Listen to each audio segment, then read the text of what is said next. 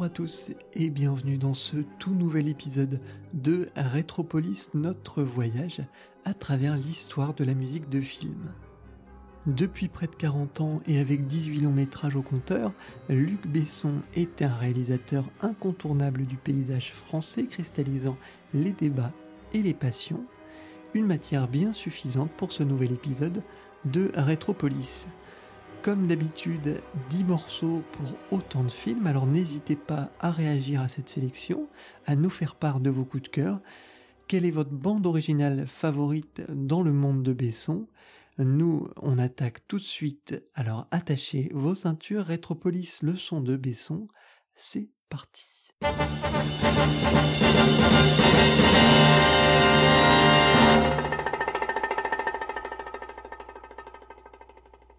Notre voyage est comme toujours chronologique et nous débutons en 1985, deux ans après le dernier combat, avec Subway, le deuxième long métrage du réalisateur. On va bien sûr beaucoup entendre dans cette émission Eric Serra, car Luc Besson ne va pas sans Eric Serra, et euh, c'est à la fin des années 70, par l'intermédiaire de, de Pierre Jolivet, que les deux hommes se rencontrent. Le coup de foudre est immédiat, c'est un coup de foudre amical, mais aussi un coup de foudre artistique.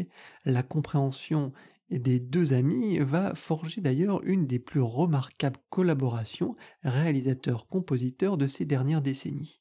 Dans cette collaboration, Subway est une des premières pierres, un film atypique à plus d'un titre, se déroulant dans les tréfonds du métro parisien. Si en lui-même le score de Serra est déjà mémorable, le compositeur tenant d'ailleurs un petit rôle dans le film, c'est surtout une chanson qui se dégage de l'album, It's Only Mystery, écrite par sa compagne de l'époque, Corinne Marino, bassiste du groupe Téléphone, composée donc par Serra, arrangée par Louis Bertignac et interprété par Arthur Sims.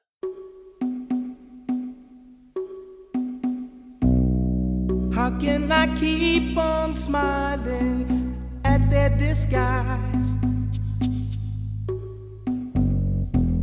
When I know nothing good ever comes from lies?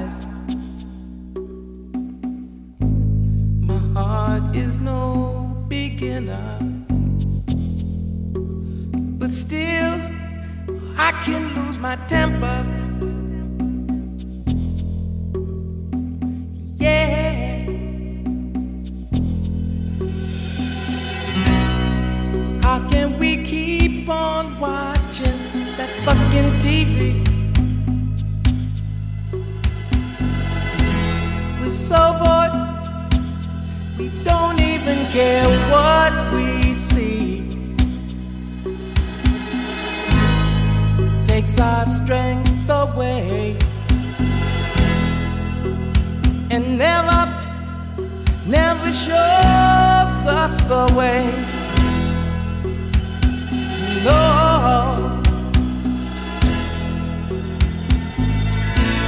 but I think I know the answer.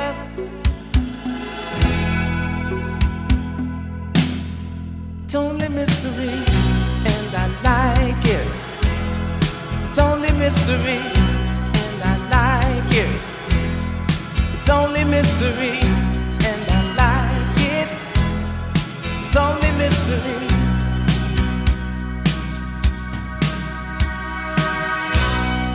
How can the banks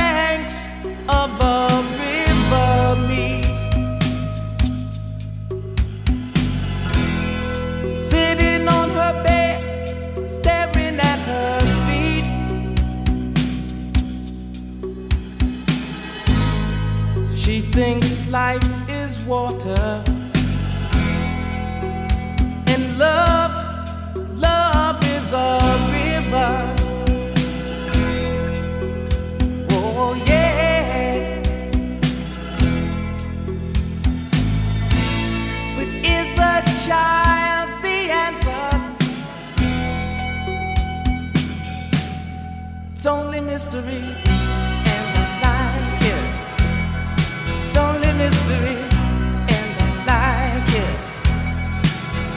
mystery, and I like it. It's only mystery.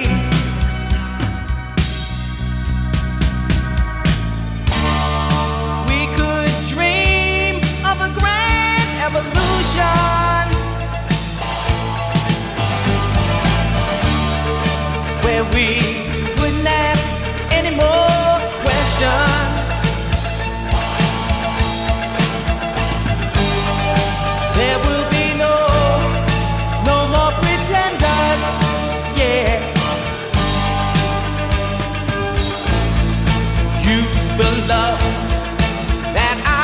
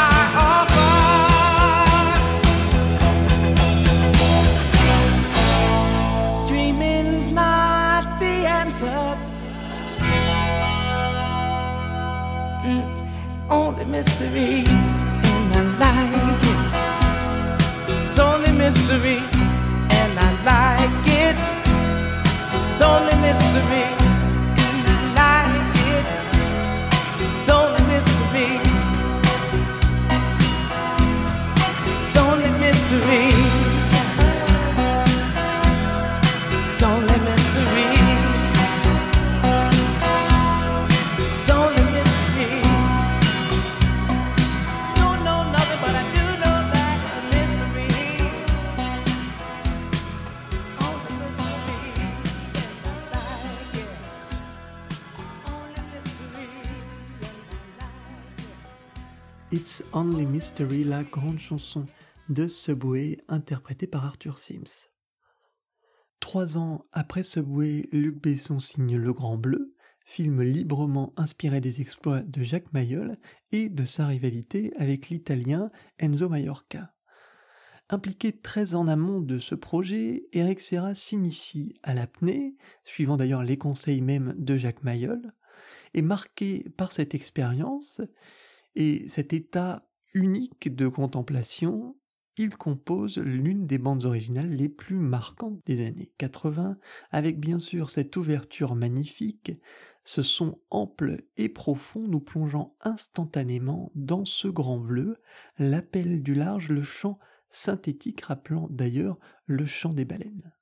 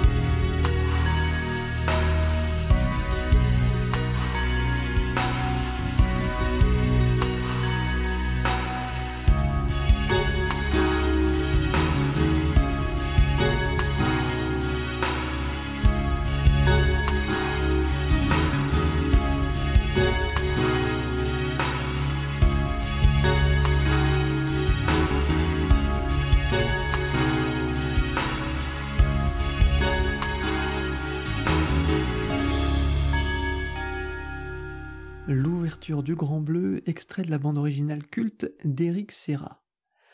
Deux ans plus tard, après cet énorme succès, Besson repart avec Nikita, thriller d'action, décoiffant et décoiffé, racontant les déboires d'une toxicomane tueuse à la solde du gouvernement et interprété avec force par Anne Pario.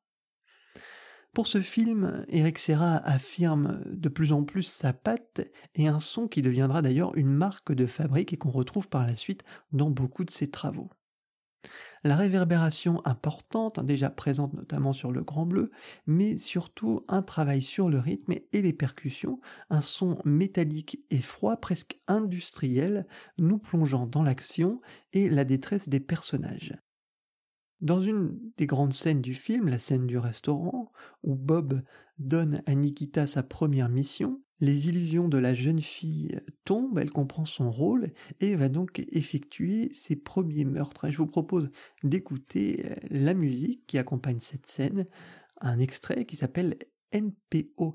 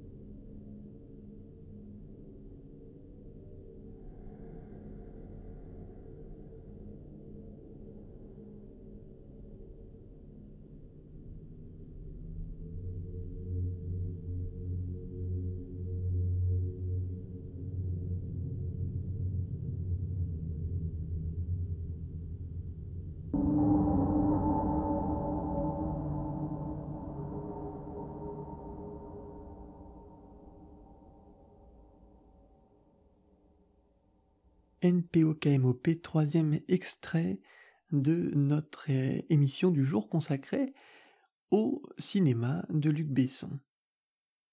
Quatre ans après Nikita, Besson nous revient avec un autre tueur, Léon, et un autre terrain de jeu, les États-Unis.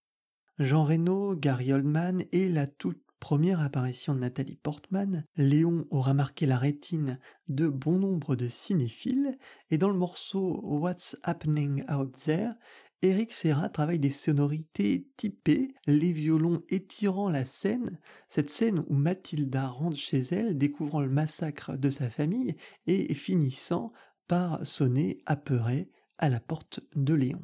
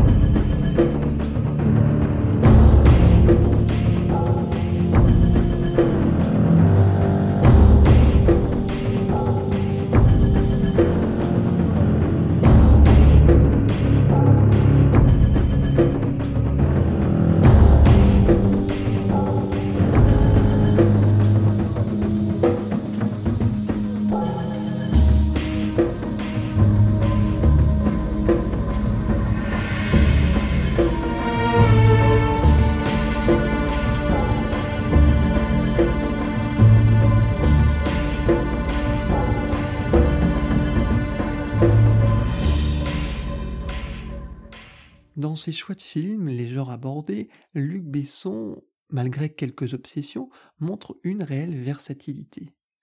En 1997, le voilà face au projet le plus ambitieux de sa carrière, Le Cinquième Élément, un film de science-fiction original guidé par le travail artistique de Moebius et l'univers de Jean-Claude Mézières, hein, l'univers de Valérian, un monde qui le retrouvera par la suite. Ce côté industriel que j'évoquais un peu plus tôt dans le son euh, d'Eric Serra, je trouve qu'il fonctionne à merveille dans cet univers futuriste et un peu crasseux. Five Millennia Later accompagne la première confrontation de Lilou, ce symbole de pureté et d'innocence, avec le monde des humains. Une mélodie très simple, au clavier, va dénoter avec l'agressivité du monde extérieur, la distorsion de certains sons, ces aigus qui vont venir parasiter l'ensemble. Tout ça va faire un morceau absolument génial qui est peut-être un de mes préférés chez Eric alors je vous propose de l'écouter tout de suite, ce Five Millennial Laters pour le cinquième élément.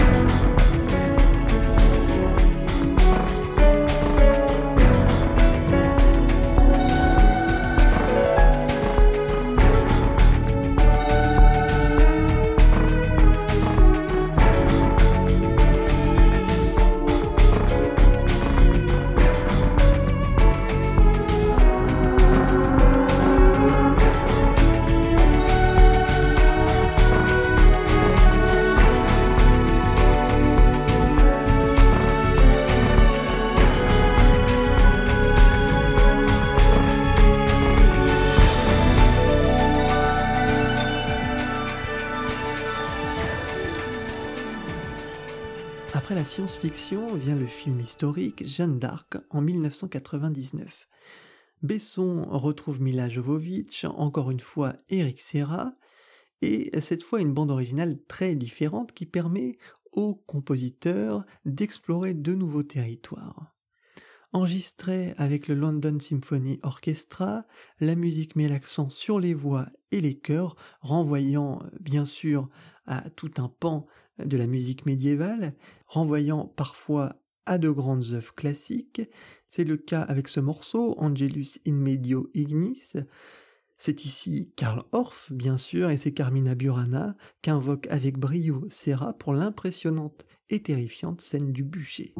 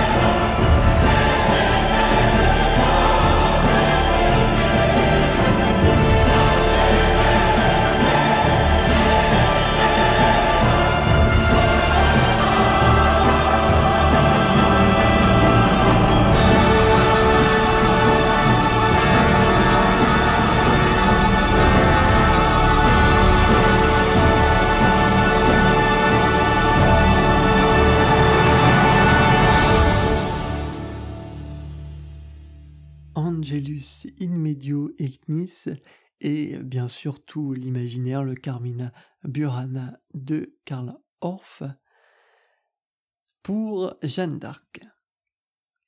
Nous étions en 1999, nous passons en 2006 avec Arthur et les Minimoys. Besson lance Eric Serra dans une longue réflexion, un an et demi de travail pour une musique symphonique ample et ambitieuse. Un travail qui oblige le compositeur à changer ses habitudes, lui qui travaille habituellement sur l'image. Dans cet extrait rallongé comportant les pistes 38 et 39 de l'album, on retrouve des inspirations diverses, un côté un peu Joey Zaishi dans un premier temps, et puis quelque chose de très Danny Elfman ensuite avec ses chœurs, pour une bande originale qui mérite euh, certainement d'y replonger euh, un peu plus.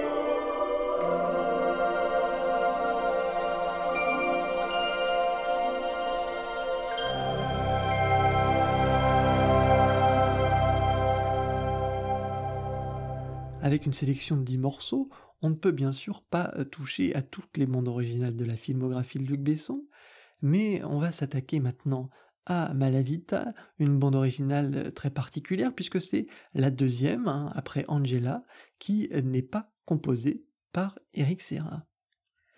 Dans cette comédie noire, un vieux membre de la mafia new-yorkaise vient s'installer en Normandie sous la protection du FBI.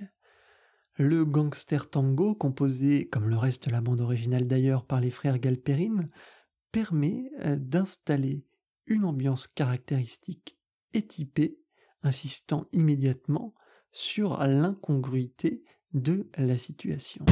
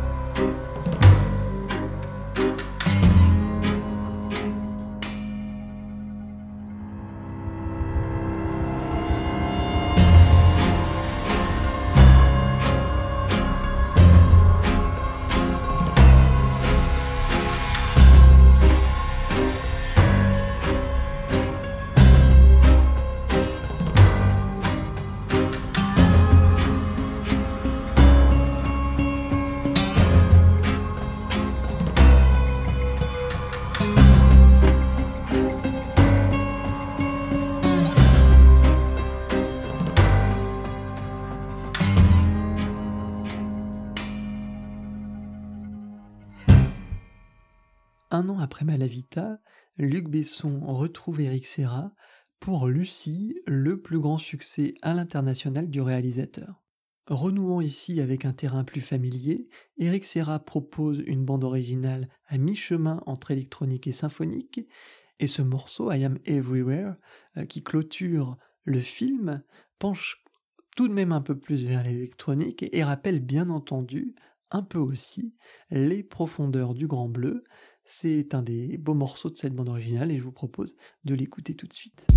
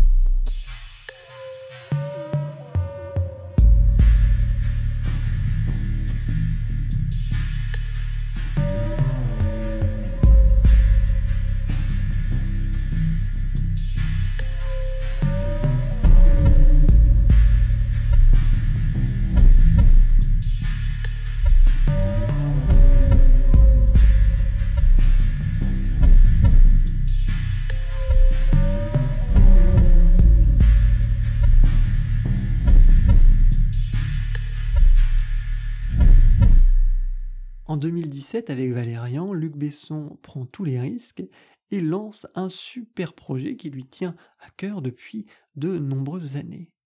Le film puise bien sûr son scénario dans la bande dessinée de Jean-Claude Mézières, et à la musique, cette fois ce n'est pas Eric Serra mais c'est Alexandre Desplat. Une bande originale très symphonique, forcément, enregistrée, et c'est assez exceptionnel pour le noter, à la maison de la radio, et une bande originale où on retrouve aussi quelques tics de composition d'Alexandre Desplat. J'ai décidé de vous passer le très bel extrait The City of Thousand Planets, qui, euh, je trouve, se rapproche de certaines autres œuvres d'Alexandre Desplat, mais qui surtout donne aussi le ton de cette bande originale, qui parfois aussi va chercher un peu dans l'électronique et sûrement aussi dans l'héritage d'Eric Serra, de cette collaboration mythique Serra-Besson, mais euh, pour en faire quand même quelque chose de très personnel, on écoute cet extrait et on clôture ensuite notre émission puisque notre voyage se termine déjà.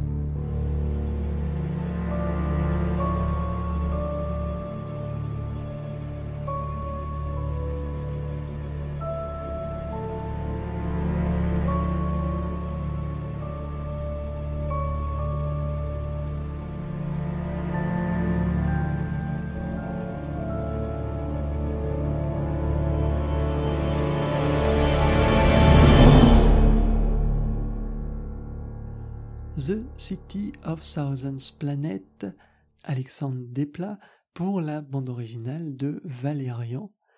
le film de Luc Besson.